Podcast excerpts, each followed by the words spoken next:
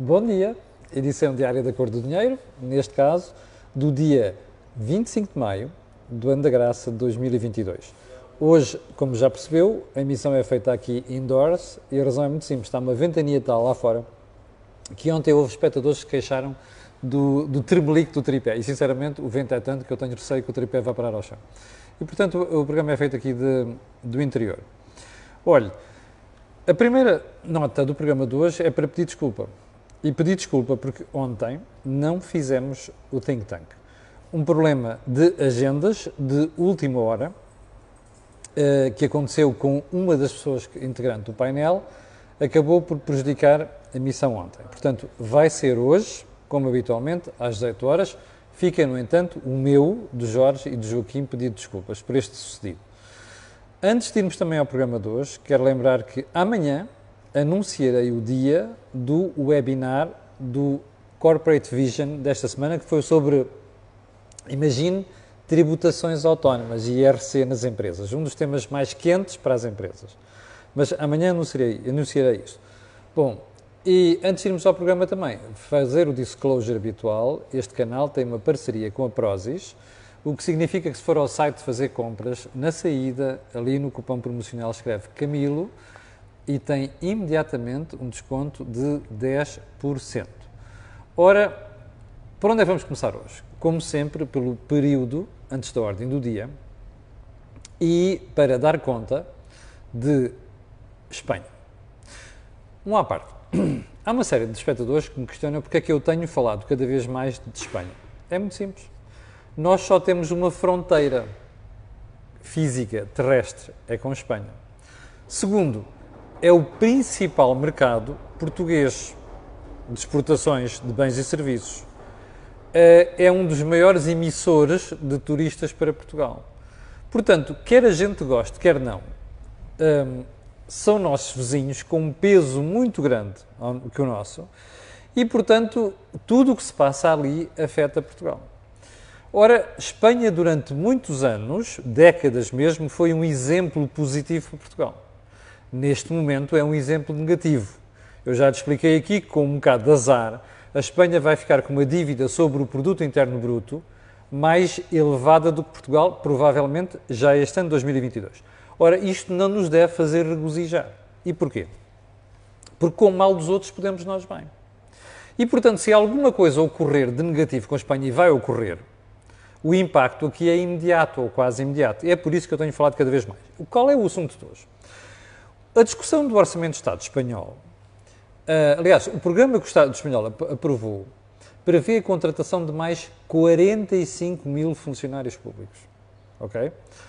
A Comissão Europeia e a OCDE andam a alertar Espanha que tem um desemprego muito elevado por problemas estruturais. Ora, o governo espanhol, a lá António Costa, em vez de resolver o problema estrutural da economia, neste caso no emprego, que é um problema que Portugal não tem, deve dizer, deve dizer que tem outros, mais graves ainda, mas o governo espanhol, em vez de resolver isto, vai recorrendo àquilo que são os quick fixes. Ora, como há eleições na Andaluzia dentro de pouco tempo, e como isto inicia um conjunto de eleições que vai terminar com as legislativas, Pedro Sánchez está a tentar ganhar votos. Ora, estes 45 mil empregos no Estado vêm na sequência desse problema. Agora, aqui, se você comparar aquilo que é a criação de empregos públicos em Espanha em 5 anos com os 7 anos de Mariano Rajoy, que foi o presidente do governo espanhol do PP, vê que há um crescimento de 141%. Aliás, a grande quebra de, desemprego em Espanha nos últimos anos tem a ver precisamente com a criação de emprego público. Oh, quem é que avisou Portugal há dias que estava a fazer a mesma coisa? Exato, Mário Centeno. Portanto, está a ver, isto é disparate sobre disparate. Aliás, eu até lhe vou mostrar aqui a manchete de um dos jornais espanhóis que fala precisamente nisso, que é o El Economista. Sánchez mais que duplica a oferta de emprego público frente a Rajoy. Ou seja, comparando com o primeiro-ministro Mariano Rajoy, que foi a análise que eu fiz há bocadinho. Portanto, o seu a seu dono é a análise que o El Economista faz. Bom, segundo ponto. O Partido Comunista Português, PCP, o euro e a impressão de moeda. Não sei se reparou, mas nos últimos dias o PCP recuperou uma máxima antiga, que é assim: nós não estamos bem no euro. O euro prejudica a economia portuguesa. Porque as pessoas ficam com menos euros na carteira. Bom, este debate é tão idiota, é tão antigo, é tão burrinho, que me espanta como é que a malta do PCP continua a insistir nisto. Então eu vou explicar porquê. O número de notas que você tem na carteira não quer dizer que seja a riqueza que você tem. Bem pelo contrário. Você pode ter. Olha, se fosse esta a lógica do PCP que vigorasse, o Zimbábue, para você comprar um pão, tem que trazer um saco de notas. Percebe? Na Venezuela, para você comprar um frango, tem que trazer um saco de notas. Portanto, pela lógica do PCP, a malta que tem mais euros, ou bolívares, não sei quê, ou dólares zimbabueanos no saco, é mais rico. Ora, isto é uma burrice, não é uma idiotice, é uma burrice de orelhas grandes, percebe? Bom, o PCP, que fazia este debate nos anos 70 e 80, já devia ter percebido que as pessoas não são burras, ao contrário do que a malta pensa. E, portanto, vêm com estas tretas. Eu vou-lhe explicar qual é o problema do PCP. Não tem nada a ver com o número de notas que você tem na carteira, euros, outra coisa qualquer. O Partido Comunista Português não quer o euro porque sabe que isto põe uma série de limites aos disparates internos. Porque esses limites são feitos, do ponto de vista orçamental, pela Comissão Europeia. Vai ter que se criar um dia organismo para isto. O euro precisa de um tesouro europeu, percebe? Eu digo isto há mais de 20 anos. Precisa de um Ministério das Finanças Europeu. Já tem um Banco Central Europeu, controla a moeda. Portanto, o PCP não gosta disto e quer inflacionar a economia, quer controlar tudo para implementar a última etapa do socialismo. Ainda não percebeu que os seus grandes exemplos de socialismo, Cuba, a Venezuela e estes malucos todos, percebe, acaba sempre mal. Mas esta conversa é tão tonta que você vai ver que não vai ter acolhimento em setor nenhum da sociedade portuguesa, nem nos socialistas mais à esquerda. Bom, Ponto seguinte: as universidades em Portugal, no próximo ano, vão continuar a não cobrar propinas. Decisão do governo ontem. No âmbito do Orçamento de Estado. Elas estavam suspensas, nomeadamente durante o período da pandemia, mas a pandemia foi uma desculpa. O PS odeia propinas, percebe? O socialismo odeia propinas. Como se o não pagar propinas fosse o grande elemento decisivo naquilo que é o sucesso dos estudos universitários. Não é. A ideia de que é tudo gratuito é a péssima, a pior ideia que se pode passar para uma sociedade, a começar pelos estudantes. Você dirá, ah, mas é preciso salvaguardar quem não pode pagar. Exatamente, mas aí entra a social-democracia. Ou se quiser o bom senso, que é assim, se o filho de alguém que não pode estudar não tem dinheiro, ou que não tem dinheiro para estudar e pagar as propinas, entra uma coisa chamada Bolsa da Segurança Social. É para isto que serve a social-democracia. É para isso que serve o orçamento, é para isso que servem os nossos impostos. O que não faz sentido nenhum é dizer assim: ninguém paga propinas. Portanto, o filho do tipo que é mais rico ou da tipa que é mais rica não paga propinas. E o filho das pessoas que são mais pobres não pagam propinas. Isto não é justiça social, percebe? Isto é uma estupidez. Portanto, habituar os estudantes a esta treta logo no início da sua entrada no mundo primeiro académico e depois empresarial é um péssimo exemplo. E é uma péssima mensagem que nós estamos a passar, além de que é uma injustiça, porque nós estamos a consumir recursos para pessoas que podem pagar e que deviam ir para pessoas que podem pagar, que não podem pagar. Percebe? Bom, ponto seguinte. A Comissão Europeia criticou, antes de ontem, a forma como Portugal faz retenção na fonte. Nada mais certo. Eu aqui já várias vezes critiquei isto. Quando dá jeito, puxa-se as tabelas de retenção mais para cima, que é para depois devolver no ano seguinte. Quando dá jeito, puxa-se para baixo, que é para pessoas ficarem com a ideia que são mais ricas. Bom, o que é que isto quer dizer? Quer dizer que a Comissão Europeia está a dizer a Portugal para ter uma estabilidade na forma como trata isto e ser mais profissional na forma como trata isto. Bom, eu guardei este tema para amanhã, não é para a cor do dinheiro matinal. É para uma conversa com o José Pedro Farinha, o CEO da Vision, que vai explicar o que é que isto faz, as consequências e o que é que devia ser feito. Até para você se precaver, porque isto depois tem impacto naquilo que é a sua própria fiscalidade, ou seja, o que você recebe ou se você paga quando vai fazer acerto das contas do, do, do IRS. Portanto, fica guardado para amanhã, para uma conversa com o GP de Farinha, provavelmente lá pelas 11h30, meio-dia. Último ponto da conversa de, deste, deste período de ordem do dia, as buscas que soubemos ontem que estão a ser feitas numa série de empresas por causa de fundos comunitários e fraudes. Eu acho muito bem. Aliás, isto andava a ser assim meio noticiado em alguns meios já há variedíssimas semanas. Mas o que é que é importante dizer sobre isto? Quantas vezes você já viu buscas destas? Quantas vezes já viu abrir notícias, telejornais, rádios, noticiários, manchetes jornais com buscas por causa de fraudes nos meios comunitários, nos fundos comunitários? Uma série delas, certo? Quantas condenações você conhece? Eu não quero ser desonesto, mas conheço muito poucas. Eu gostava que a Polícia Judiciária, o Ministério Público, ou quem faz sair estas informações, que é para depois as televisões estarem lá a filmar em direto e fazerem manchetes, não sei quantos, para dar a sensação que a Justiça está muito atenta e que vai fazendo o seu trabalho, dizia eu, eu gostava muito que guardassem estas coisas para um momento posterior. Qual é esse momento posterior? É muito simples. As condenações. Porque, em vez de estarem aqui a fazer fogotório com Estão a ver a gente a trabalhar? Ao contrário do que a malta diz sobre a justiça? Ah, estão a ver como nós somos bons? Isso interessa muito pouco, ok? O que interessa é saber se, primeiro, não há descuido na forma como se montam os processos e saber, depois de todo este esforço que é dinheiro dos contribuintes, o que é que efetivamente é justiça. Faites la liaison. Temas principais de hoje. O patético papel de Fernando Medina, atual Ministro das Finanças, a pedir ajuda ao Banco Central Europeu. Eu não, tinha, não vi isto, estava em Moçambique, desculpa passou-me ao lado. Houve um espectador que perguntou porque é que não tinha comentado isto. Eu fui investigar. E descobri que depois de uma reunião em, em Bruxelas, o Ministro das Finanças terá dito isto. É essencial mantermos a estreita colaboração entre a política monetária e orçamental no espaço da zona euro. O mesmo Ministro das Finanças diz que um, foi precisamente graças a essa coordenação entre política orçamental e política monetária, ou seja, orçamento e juros, uh, que permitiu a excelente resposta ao duríssimo período da pandemia e que também vai ser preciso no próximo ano. Bom, primeiro ponto. É vergonhoso ver um Ministro das Finanças pedir ao Banco Central Europeu para, co para coordenar, ou melhor, não é para coordenar, é para ser simpático nesta matéria é vergonhoso. Porquê?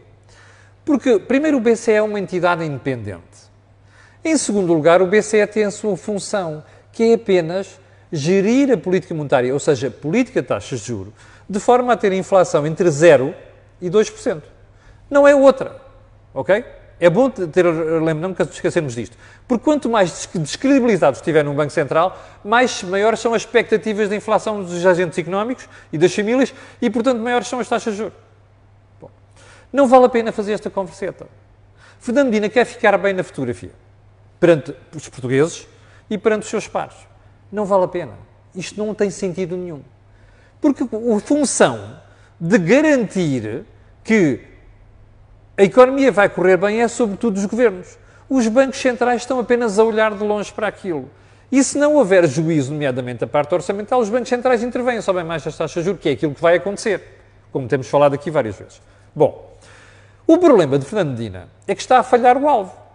Ele devia estar preocupado é com o crescimento da despesa corrente, que foi outro aviso que a Comissão Europeia lhe fez antes de ontem, aliás, já fez na semana passada, e que eu lhe dei aqui conta ontem, e assim é aquilo que compete aos governos. Ele devia preocupar-se com essa parte e com mais nada. Mas, pelos vistos, continua a querer fazer isso. Bem, mas onde é que está o maior erro de Fernando Medina? Quando ele compara o que está a acontecer agora com o que sucedeu com a pandemia. Não é verdade. Não tem nada a ver uma coisa com a outra. A pandemia foi um momento de paragem intencional, um momento de paragem temporária e um momento de congelamento das economias por decisões dos governos.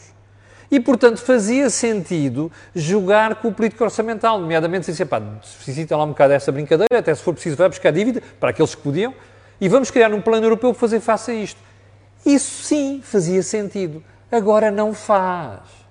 Isto agora não é nada temporário, nem paragem desenhada pelos governos. Isto é inflação. Inflação é subida de preços, não é temporária, como toda a gente já percebeu. Vai demorar muito mais anos a resolver, vai exigir taxas mais elevadas, que os, os, os, governos não têm juízo na parte financeira, ainda há bocado expliquei o caso espanhol, e portanto as taxas vão subir mais. E eu vou voltar a falar disto. Tenho quase a certeza que vai haver uma recessão em algumas destas principais economias. Se me enganar, pedirei desculpa. Mas é bom que a gente se vá preparando agora. Porque quando a gente vê a 10 km, sabe para onde é que começa a virar o barquinho. E era isto que os governos deviam estar a dizer-nos neste momento. E não estão a fazer. Bom, temas principais de hoje. Os portugueses, os trabalhadores portugueses, entregam ao Estado 41,8% do seu salário. Ouviu bem? Daquilo que você ganha, em média, obviamente, 41,8% vão para o Estado, sob a forma de IRS, contribuição da Segurança Social por parte das empresas e contribuição para a Segurança Social por parte dos trabalhadores. Isto quer dizer que Portugal está 7,2 pontos percentuais acima da OCDE. E atenção, estes dados não são meus, são da OCDE. Eu vou-lhe mostrar aqui o gráfico, por acaso estava. Bom, olha aqui o gráfico. Veja lá onde é que está Portugal. Sabe quem é que está lá no topo? Eu vou publicar este gráfico daqui a bocadinho, ok? Então vamos lá, que é para a malta não perder qualquer pitada disto. Em primeiro lugar está a Bélgica com 52,6. A seguir está a Alemanha com 48,1. Depois está a Áustria com 47,8. 47, a França, França com 47, a Itália com 46,5, a Eslovénia com 43,6, a Hungria com 43,2, a Finlândia com 42,7, a Suécia com 42,6 e Portugal com 41,8. Portugal está em décimo lugar. De todos os países da OCDE, nós somos o décimo país que mais vai buscar ao salário das pessoas. Percebeu? Bom, como é que isto joga com a propaganda que nos andam a vender há não sei quantos anos. Não, baixamos os impostos. Não, você recebe mais. Não, a carga fiscal subiu. Ah, não, é porque há mais emprego. Era a conversa idiota do centeno. Percebe? Bullshit. Conversa da treta. Estes números são inquestionáveis. Você entrega 41,8% do seu salário ao Estado. Bom, a média do, da, da OCDE é 34,6%. A média da OCDE mais a União Europeia está nos 41,3. Nós conseguimos estar acima destas duas médias. Isto é uma vergonha, percebe? Você tem um país onde se ganha pouco e é o Estado que vai buscar 41,8% daquilo que se entrega às pessoas. Se eu não conheço outra forma de ludibriar pessoas a lá socialismo, está aqui. Abra os olhos. Previsão que eu lhe vou fazer. Vai ficar pior porque você tem um problema com as finanças públicas, o BCE já avisou, a Comissão Europeia avisou esta semana, que é aumento da despesa corrente, como te falei há bocadinho, com novas contratações, anda a tirar dinheiro para cima, a criar responsabilidades permanentes da, da, economia, que depois não pode despedir as pessoas, e você vai precisar de dinheiro para estar a pagar isto. Portanto, previsão, isto vai piorar. Mas nunca se esqueça de uma coisa, você é que vota nas pessoas que decidem estas coisas, ok? Não sou eu. Bom, Ponto seguinte. Lembra-se daquele plano anunciado na semana passada, 210 mil milhões de euros da União Europeia para reduzir a dependência da energia russa? Lembra-se desse plano? Sabe quanto é que isto vai encarecer o custo da energia? Ainda não tinha sido dito. Sabe quanto é que vai encarecer? 10%.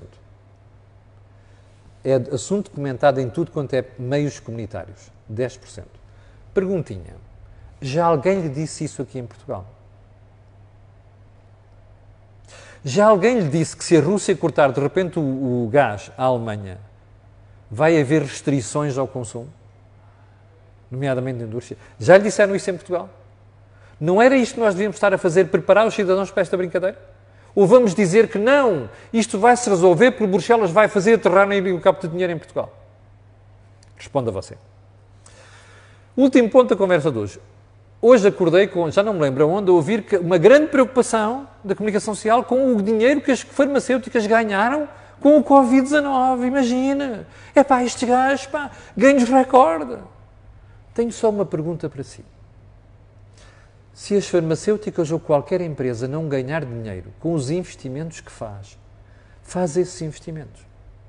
Ai, faz o Estado. Pergunta Cuba. Pergunta a Venezuela. Isto é uma conversa idiota.